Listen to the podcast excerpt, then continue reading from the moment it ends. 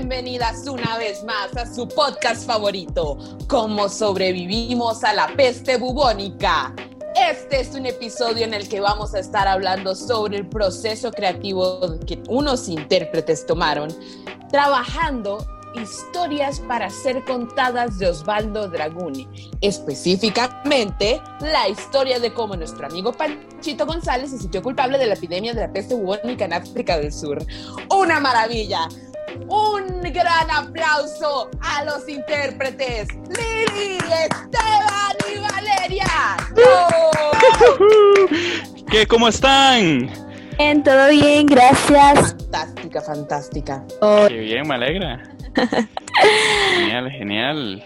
Y muy contenta. Eh, entonces, eh, la primera pregunta que tengo es, ¿cómo ha sido el proceso de trabajar en grupo a través de la virtualidad? Eh, bueno, esta pregunta me la hizo Esteban y sinceramente ha sido muy difícil. porque eh, obviamente uno no está en el teatro, ¿verdad? No, no, no nos estamos viendo físicamente, eh, no nos estamos escuchando, no estamos tocando ni nada de esto, en el sentido de que suena eso raro, pero en el sentido, digamos, de, de estar ahí en un solo espacio y mm, físico y no eso tan tangible, ¿verdad? Que es la virtualidad. Sin embargo, nuestro proceso eh, ha sido bastante interesante porque a pesar de esta virtualidad hemos encontrado un, vínculo entre nosotros, ¿verdad? Y una especie de lenguaje que hemos ido descifrando a lo largo de, todos estos, estos meses de trabajo bajo esta, esta propuesta en, escena. Y no, para nada, ha sido un proceso muy enriquecedor de, de, frustración, de llanto, de altibajos, pero ahí vamos poco a poco eh, adaptándonos a, esta realidad nueva que pues que la vida nos trae y que justamente nosotros como gente de teatro nos tenemos que adaptar. Sí, como mi compañera dice, el adaptar este, este proceso a la casa ha sido complejo. Eh, es muy interesante tener que involucrarnos entre nosotros y generar un lenguaje en el que también este, también se relacione con, el espacio en el que estamos, cómo poder generar un, vínculo entre un espacio imaginativo, por ponerle un término, mm. que nos una a todo, a todos, este, y que nos funcione realmente. Yo creo que eso es lo más interesante de haber trabajado en la virtualidad, porque a pesar de no estar ahí, igual se siente que en los ensayos este ritmo, esta energía de, que, cada uno está poniendo y si hay uno o una que tiene una energía más baja, afecta de todas formas a través de la cámara y de la voz. Entonces creo que es eso, eso ha sido súper interesante del trabajo en la virtualidad. Claro, claro. Y también el hecho de, de, buscar nuevas herramientas, ¿verdad? Para trabajar creo que, también ha sido como una lucha de, adaptarse, ¿verdad? Y en esa lucha hemos podido aprender eh, muchas cosas, eh, tanto como herramientas como para potenciar nuestras propuestas, como también eh, tener en, consideración de que sea como sea comunicarse no es lo mismo a partir de, de estas de esta nueva realidad, ¿verdad?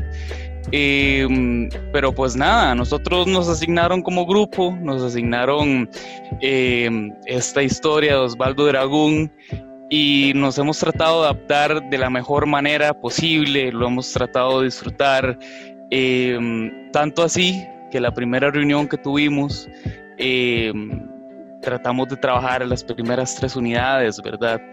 y creo que hemos estado hablando bastante de esto, ¿verdad, Valeria?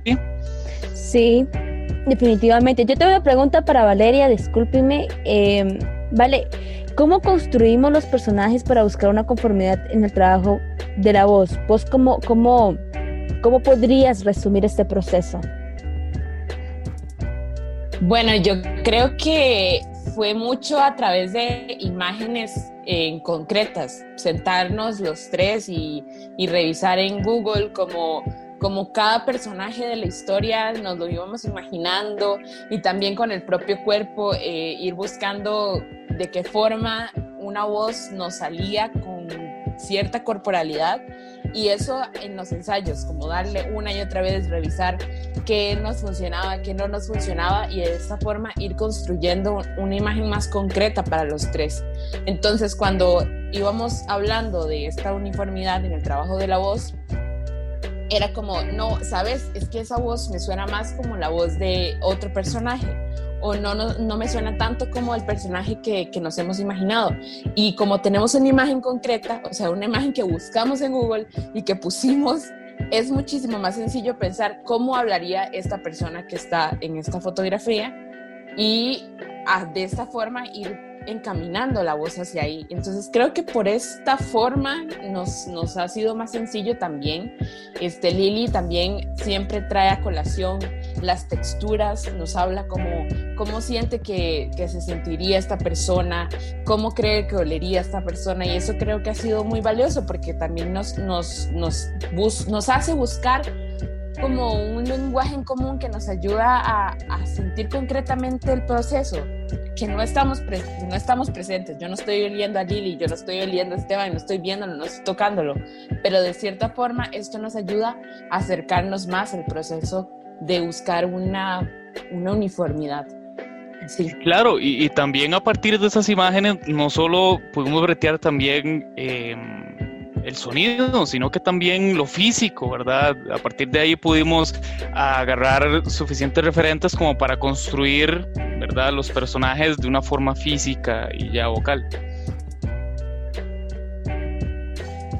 Exacto, como ustedes acaban de mencionar, fue una construcción y, estamos todavía en la construcción de esta búsqueda propiamente de estos personajes que son complejos, son dinámicos y, este, y cómo adaptarnos a través de este eh, cuarto actor, ¿verdad? Del el actor comodín y buscar cómo em, encontrar en nuestros cuerpos estos eh, movimientos o, o, encontrar personajes desde nuestro cuerpo que pueda trasladarse entre nosotros y ha sido de una constante comunicación. Pienso que eh, en esta búsqueda de, esta construcción de los personajes hemos encontrado también una armonía y, una, una comunicación muy importante entre nosotros, porque muchas veces claro. las grabaciones y no nos veíamos, pero aunque no nos veíamos a través de nuestras voces, reaccionábamos. Y como estábamos metidos en la misma situación, porque ya sabíamos, ya habíamos hecho un análisis de, del, trabajo en sí muy profundo, entonces nos pusimos en, en esta posición y y fue sorprendente porque cuando nosotros mirábamos las grabaciones, o sea, estábamos como que si estuviéramos viéndonos la pantalla, qué es lo que está pasando, qué es lo que nos está pasando. Y pienso que eso ha sido, eh, eso se ha logrado aparte por el buen trabajo que hemos venido haciendo. Claro, y quiero agregar que también la retroalimentación de la profesora nos ha encaminado mucho a pulir estas ideas que traemos a la mesa, porque uno las tiene que ir tallando. Como una escultura, uno tiene, uno tiene algo muy bonito, pero es solamente la maqueta. Poco a poco hay, hemos ido teniendo que pulir y eso creo que ha venido también mucho de la retroalimentación. Quiero traer una pregunta también para ustedes, chiquillos a ver quién me puede contestar. ¿Cómo fue que encontramos la lógica para fijar los planos? Em, ¿Cuál fue esa lógica? La lógica para fijar los planos fue el juego de la imagen que nosotros íbamos encontrando en el texto no sé si ustedes se acuerdan, pero donde había una parte en donde eh, salían varios personajes, decían 500 em, pesos el chorizo, 500 no sé qué, 500 no sé cuánto, y había otra parte también en la obra que tenía una imagen hermosísima que la descubrimos, que decía, tú, la peste bubónica, y otra parte decía, tú, la peste bubónica. Entonces ahí fue donde nació la necesidad de, de fijar personajes con una postura, con una voz en diferentes planos, ¿verdad? Y encontrar un juego visual, pero más que todo sonoro, ¿verdad? Y pienso que nuestro trabajo se ha ido formulando por ahí. Eh, hemos ido encontrando un, o de, como diría yo, descifrando más bien un lenguaje que nunca antes nos habíamos acercado a, a, este lenguaje. Entonces, me parece que, que, nada, que esa fue la lógica que nosotros fuimos encontrando a partir de, de, de las imágenes que nos íbamos construyendo a través de la obra. Concuerdo, completamente. Esteban, decime una cosa. ¿Cómo crees que se formularon las transiciones que, que fuimos aportando en el trabajo? ¿Y, en, qué, en qué aporta esto al trabajo vocal? Mm, claro. Em, pienso yo que, que al igual que la pregunta anterior, todo esto se dio a partir del análisis del mismo texto, ¿verdad? creo que también las transiciones nos ayudaban a nosotros a hacer estos cambios de personajes, ¿verdad? Y también eh, le daba un dinamismo al, trabajo vocal y también al trabajo desde, desde, desde la puesta en escena, si se podría decir, ¿verdad? Desde un punto de vista como de la dirección. Claro, claro. Em, y, y claro, tratábamos de buscar que fueran lo más variable, variables posibles, ¿verdad? no siempre abusar del mismo recurso. Pero sí, sí, fue, fue toda una experiencia y todo un asunto para investigar. Y yo tengo una pregunta para Vale. Bueno, para todos en sí, pero, pero empezando por Vale, ¿en qué te ha hecho crecer vocalmente este proceso, Vale? Específicamente este proceso del cuento ha sido muy interesante porque nos retó desde la, desde la la retroalimentación de la profesora a en una misma historia transitar por muchas voces, pues, muchos, muchos rangos, eh, muchas velocidades por los diferentes personajes que cada uno tuvo que ir tocando. Y creo que esto me ha retado un montón a, a dejar de pensar tanto y hacer también. O sea, el darle tiempo al análisis y darle tiempo al hacer y darle tiempo al juego, integrarlo todo en este proceso ha sido, ha sido algo que yo personalmente he encontrado aquí y creo que, que sí, que también el trabajo con los chiquillos ha sido fundamental, con ustedes ha sido súper fundamental porque, porque hemos sido muy claros con lo que necesitamos el uno del otro y eso lo he, lo he valorado un montón y realmente me ha hecho crecer mucho en, en el proceso vocal. Añadiendo a esto, pienso que también hemos encontrado un vínculo fuerte entre los tres. Em, no hemos, no hemos tenido, digamos, discordancia, nos hemos tratado con mucho respeto como, como un solo equipo y hemos, nos hemos encargado desde la honestidad, desde el lugar de la honestidad, también encontrar eh, y jugar diferentes roles dentro de, esta propuesta, porque nos dieron nada más el texto, pero nosotros hemos encontrado una búsqueda de dirección también y, entre todos nos hemos direccionado, entre todos hemos eh, aportado, ¿verdad? Em, y eso es súper importante porque no, entre, entre nosotros no es como que uno manda más que el otro o que uno es, ¿verdad? Sino es que todos estamos en, en un solo nivel y eso aporta mucho al trabajo y lo hace muy enriquecedor. Y bueno, ¿qué es lo que a mí en lo personal me ha ayudado este trabajo? Ha sido el, el ser más consciente con dónde yo ubico los personajes a nivel vocal y corporal.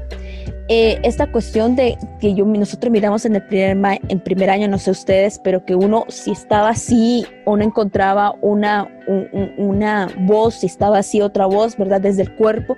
Y decía la profesora algo súper interesante, la voz es la extensión del cuerpo. Y efectivamente yo he venido comprobando esto precisamente en este proceso, porque al estar interactuando con estos, este actor comodín que pasa a través de nosotros, es, es, una, es, como una reacción-acción y de una vez, ¿dónde está Panchito, entonces Panchito está así, como está así, yo hablo a partir de esa posición. Y ha sido muy enriquecedor, a pesar de esta virtualidad, muy enriquecedor y le veo mucho futuro a futuras propuestas de esto, porque quien quita que aquí salga una obra de teatro, y han salido muchas, claro, pero alguna propuesta entre nosotros también. Entonces, no, para nada. Y vos, Esteban, ¿vos qué opinas? ¿Cuál ha sido tu proceso? Yo pienso que no solo me ha ayudado vocalmente, sino que yo lo veo como una cosa íntegra, ¿verdad? Yo creo que un intérprete tiene que, no tiene nunca que olvidarse que la actuación, el cuerpo y la voz siempre son uno mismo, ¿verdad? Entonces, nada, también concuerdo con eso que estás diciendo del asunto de la creación vocal a través del cuerpo. Eh, definitivamente los referentes nos ayudaron un montón y, creo que si no hubiéramos tenido tan claro el referente físico, eh, la voz no se hubiera dado tan fácil. Entonces sí, nada, agradecerles un montón chiquillas porque sí, eh, tuvimos una muy buena actitud siempre y, eso es eh, para recordar y, para tenerlo siempre presente, de que nadie vale más que nadie, sino que aquí todos estamos para dar todo lo que somos y nada, muchas gracias. Gracias a ustedes también, gracias, gracias chicos. Yo también quiero agradecer definitivamente eso que está eh, trayendo a la mesa Esteban de que sí, efectivamente ha sido muy rico trabajar con ustedes y yo se los agradezco mucho. Desde la, o sea, es que la sinceridad y la honestidad creo que, que el de aceptar que estoy mal, pero corrijo, es algo muy hermoso y creo que eso nos caracteriza mucho a nosotros. Y nada, nadie, gracias. Eh, gracias. Gracias, gracias chicos y chiquis. Y muchas gracias a, nuestra, a nuestros a nuestros escucha, a las personas que nos escuchan, a la audiencia, eh, a la audiencia por, eh, por, escuchar nuestro podcast. Eh, los esperamos en el próximo episodio. Hasta luego, gracias. Gracias.